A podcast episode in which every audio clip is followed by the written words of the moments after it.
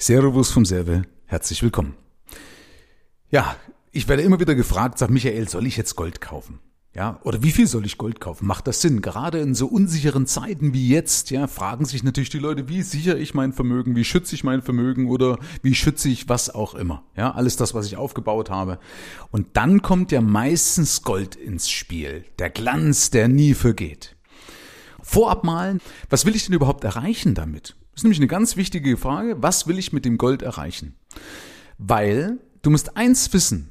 Es taugt nichts für den Schutz in der Krise. Also solange die Krise da ist. Und zwar, wenn es richtig krachen würde. Okay? Das heißt, alles das, was du machen kannst mit Gold beispielsweise, ist den Kontostand vor und nach der Krise zu sichern. Ich bringe da gerne den Begriff Murmeltierstrategie. Du schaust also auf den Kontostand und dann verschläfst du die Krise wie so ein Murmeltier und dann nach der Krise schaust du auch wieder drauf und hast genau dasselbe. Ja, das heißt, ich schütze mein Vermögen, weil die Vermögenswerte, egal was eine Währung zwischendrin machen wird, also eine Währung wie der Euro, ob das zerfällt oder nicht, ja, im Endeffekt nach der Krise genauso werthaltig sind. Nur da mal eine Einschränkung, das würdest du auch mit Aktien erreichen. Denn die Frage ist, warum soll ich denn nach Gold gehen? Warum glauben, dass Leute so viel in, in, in Gold zu investieren ist? Weil es halt einfach schon Millionen Jahre da ist. Das ist wahrscheinlich der Grund. Aber Aktien haben genauso Weltkriege überlebt. Ja, eine, eine Firma wie eine Thyssen, ne, ThyssenKrupp, eine Siemens, eine Daimler, haben alle Weltkriege überlebt. Und ich will dir mal sagen, was du zumindest davon hättest, wenn du langfristig Gold hältst. Weil Gold macht nämlich nicht wirklich Gewinn. Also Gold macht dich auf jeden Fall nicht reicher, sondern ist im Endeffekt nur so ein, ja, so ein Schutz also der erhält, erhält das Vermögen, aber er macht dich nicht reicher. Ja? Will ich doch mal zeigen, gibt es eine Studie, äh, beispielsweise von 1950 bis 2015, also über 65 Jahre, und da wurden mal verglichen die verschiedenen realen Renditen. Reale Rendite bedeutet einfach nach Abzug der Inflation, also das ist bereits inflationsbereinigt. Und da lag die Rendite in diesem Zeitraum von 1950 bis 2015 bei 1,6 Prozent pro Jahr. 1,6 Prozent. Zum Reichwerden reicht das nicht unbedingt, ja? Der Geldmarkt, also das ist das, was du eigentlich so, was Tagesgeld widerspiegelt, okay, so ähnlich, das ist 1,86 Prozent in dem Zeitraum. Also sogar besser als Gold. Anleihen, also so Rentenpapiere, weiß nicht, ob du das kennst, so Zinspapiere wiederum mit 3,69 Prozent, Aktien mit 7,52 Prozent und Wohnimmobilien mit 5,29.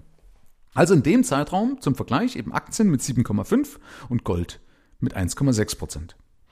Und jetzt vergleichen wir nochmal Aktien im Langfristvergleich, weil da gibt es eine andere Studie vom Spiegel, das ist allerdings ein Zeitraum von, jetzt muss ich gucken, wo steht das? Eine, ach genau, von 1975 bis 2017. Also es sind verschiedene Zeiträume. Der längste Zeitraum ist 1975 bis 2017.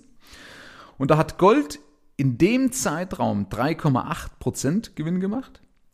Und eine Schwankung, ja, Schwankung stellt dir das Risiko dar, ne? Also kannst du vielleicht, kennst du so eine Amplitude, nennt sich das ja. Also das schwankt nach oben, nach unten, ja, da ergibt sich ja so eine Wellenform und je höher die Welle ist, umso riskanter ist es ja. Also umso mehr kannst du verlieren. Ähm, und die lag bei Gold bei 15,9 Prozent. Also Achtung, 3,8 Prozent im Schnitt Gewinn und 15,8 Prozent an Schwankung. Okay? Bei Aktien im Vergleich haben sie hier den MSCI World genommen, also einen weltweiten Aktienindex. Der lag bei 8,4 Prozent Rendite mit 15,1 Prozent Schwankung.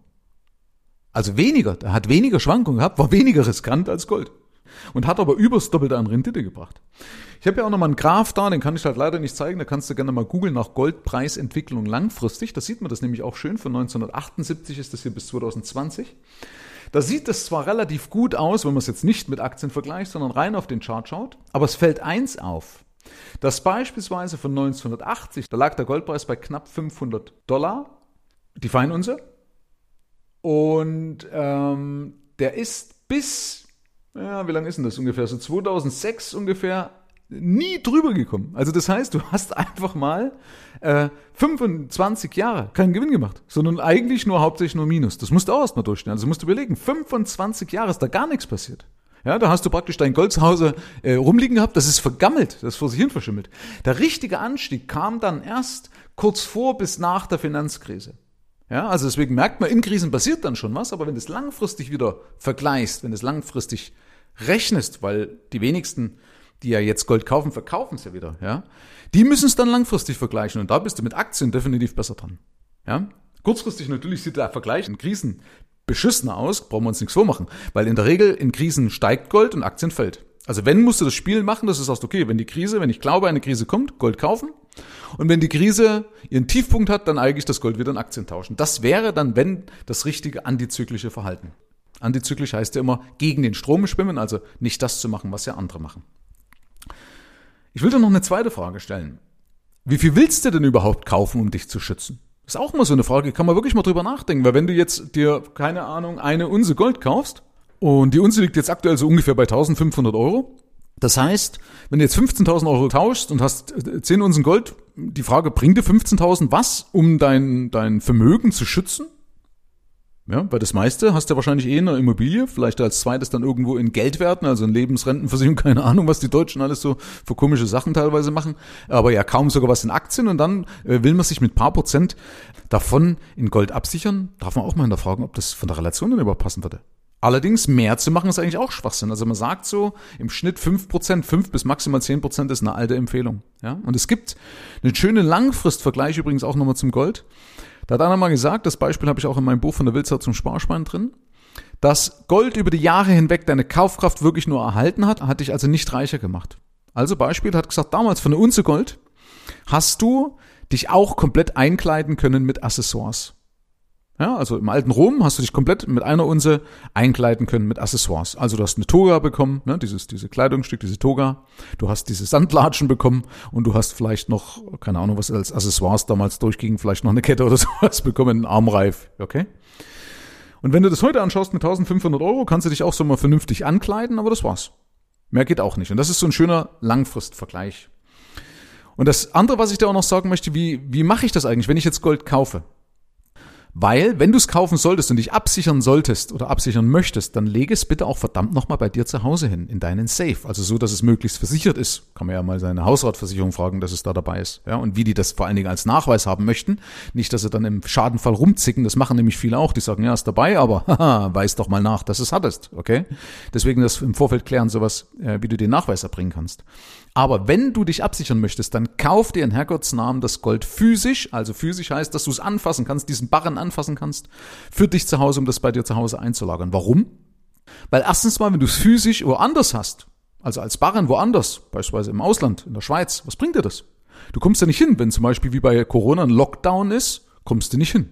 Oder wenn ein Bankrun ist, also wenn die Banken schließen müssen, weil sie gestürmt werden, weil die Leute dem System nicht mehr vertrauen, kommst du auch nicht mehr hin, weil das die Bank zu, wie kommst du dann in ein Schließfach? Also auch das muss man zu Ende denken. Genauso wenig nützt es was, als Zertifikat zu kaufen. Zertifikat ist praktisch ein Recht auf Gold, aber ohne dass dir tatsächlich Gold gibt, weil das Recht gibt beispielsweise eine Bank heraus. Ja? Und wenn die Bank pleite ist, dann hast du nicht das Gold als Besicherung, sondern ist das Geld weg.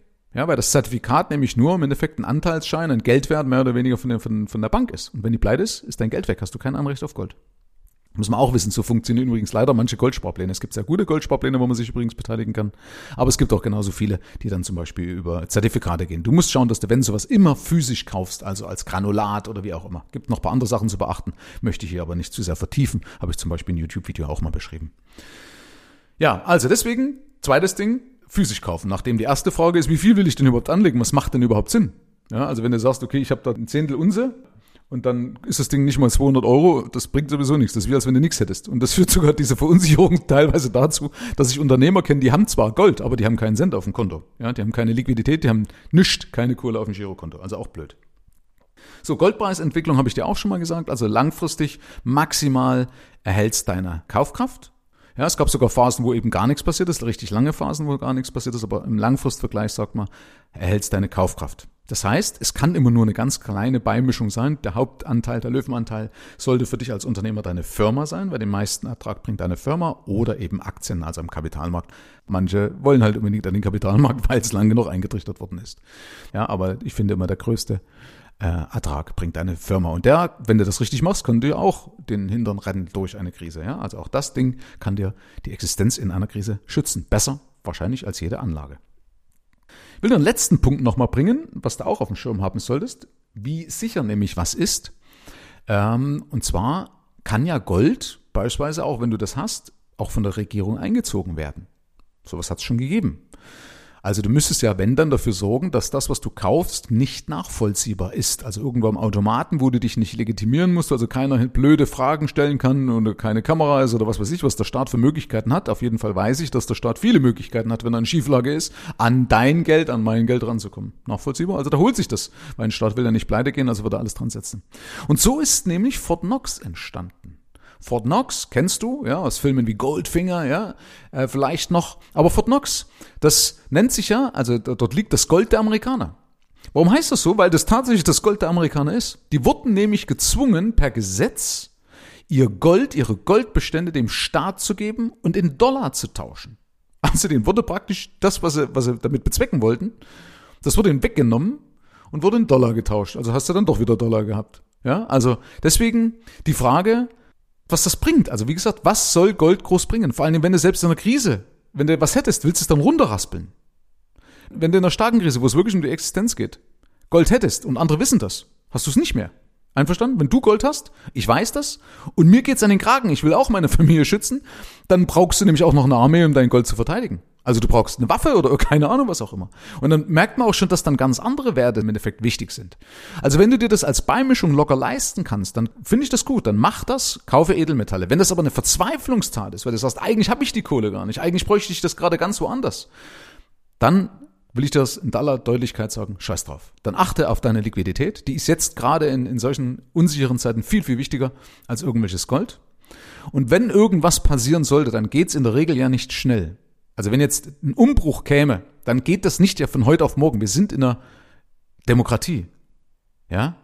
Das heißt, wenn irgendwas wäre, irgendwas zerfällt, dann kündigt sich das an, dann musst du das beobachten. Und ich kann da eins sagen, eine Währung zerfällt dann, immer nur dann, merkt ihr das bitte, wenn die Zentralbank in Schieflage gerät. Erst wenn die Zentralbank insolvent ist, dann gäbe es eine Hyperinflation und dann muss man anfangen, aktiv zu werden. Ich will dir das jetzt ja bewusst nicht erklären, weil dieser Zusammenhang einfach jetzt nochmal dir zu viel Ressourcen fressen würde, ohne dass ich dir jetzt ein Bild mitgeben kann. Also merk das einfach, es kommt keine Hyperinflation, nur weil Geld gedruckt wird. Diesen Zusammenhang, der wurde widerlegt. Da gibt es eine Dissertation von Dr. Sauer in Frankfurt, ähm, wenn dich das interessiert, da mal reinlesen oder mich einfach mal fragen per E-Mail podcast at michael-serve.de. Und dann muss ja auch erstmal ein Gesetz verabschiedet werden, zum Beispiel für eine Pfändung, ja, für eine Vermögenspfändung. Das geht ja auch nicht von heute auf morgen. Ja, weil das muss von dem Bundesrat abgesegnet werden, das muss erstmal so durch die komplette Regierung durch. Dann gibt's vielleicht jemand, der dagegen klagt. Also auch das Recht hat man ja, wir haben ja immer noch ein Grundgesetz, ja, und dann kommt vielleicht noch der EuGH, also der Europäische Gerichtshof und sagt, warte mal, Deutschland, das geht ja gar nicht in einem Alleingang, okay? Also das ist ja der Vorteil von einem Rechtsstaat. Deswegen kann man das alles, was heute ist, nicht ganz mit der Vergangenheit vergleichen. Ja, die Finanzkrise zum Beispiel 1929 ist eben entstanden, das habe ich auch schon mal hier im Podcast gesagt, weil der Dollar damals an Gold gebunden war. Das heißt, die konnten nicht einfach Geld drucken, um den Markt zu beruhigen, weil sie eben gedeckelt waren durch das Gold. Also Dollar konnte immer nur so viel in Umlauf gebracht werden, wie Gold da war. Und wenn kein Gold da war, kann ich keinen Dollar drucken. Und das war gut so, dass wir also viel Geld drucken konnten, um jetzt eben damit den Markt zu beruhigen, um das Feuer zu löschen. Also deswegen auch vergisst diese Zusammenhänge. Heißt aber nicht, dass man sich jetzt in Sicherheit wähnen sollte. Auch da bin ich ja, oder auch das habe ich schon angesprochen in meinem Buch von der Wildsau zum Sparschwein. Also Glasauge sei wachsam. Deswegen ist es richtig, nach links und nach rechts zu schauen. Ähm, und deswegen ist natürlich Gold oder hat Gold auch eine Existenzberechtigung als Beimischung.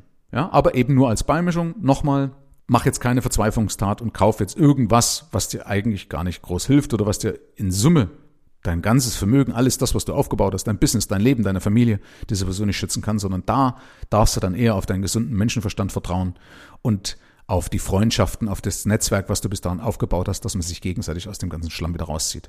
Ich bleibe trotzdem weiterhin Optimist, Kopf hoch, alles Gute. Herzlichen Dank fürs Rein und Hinhören.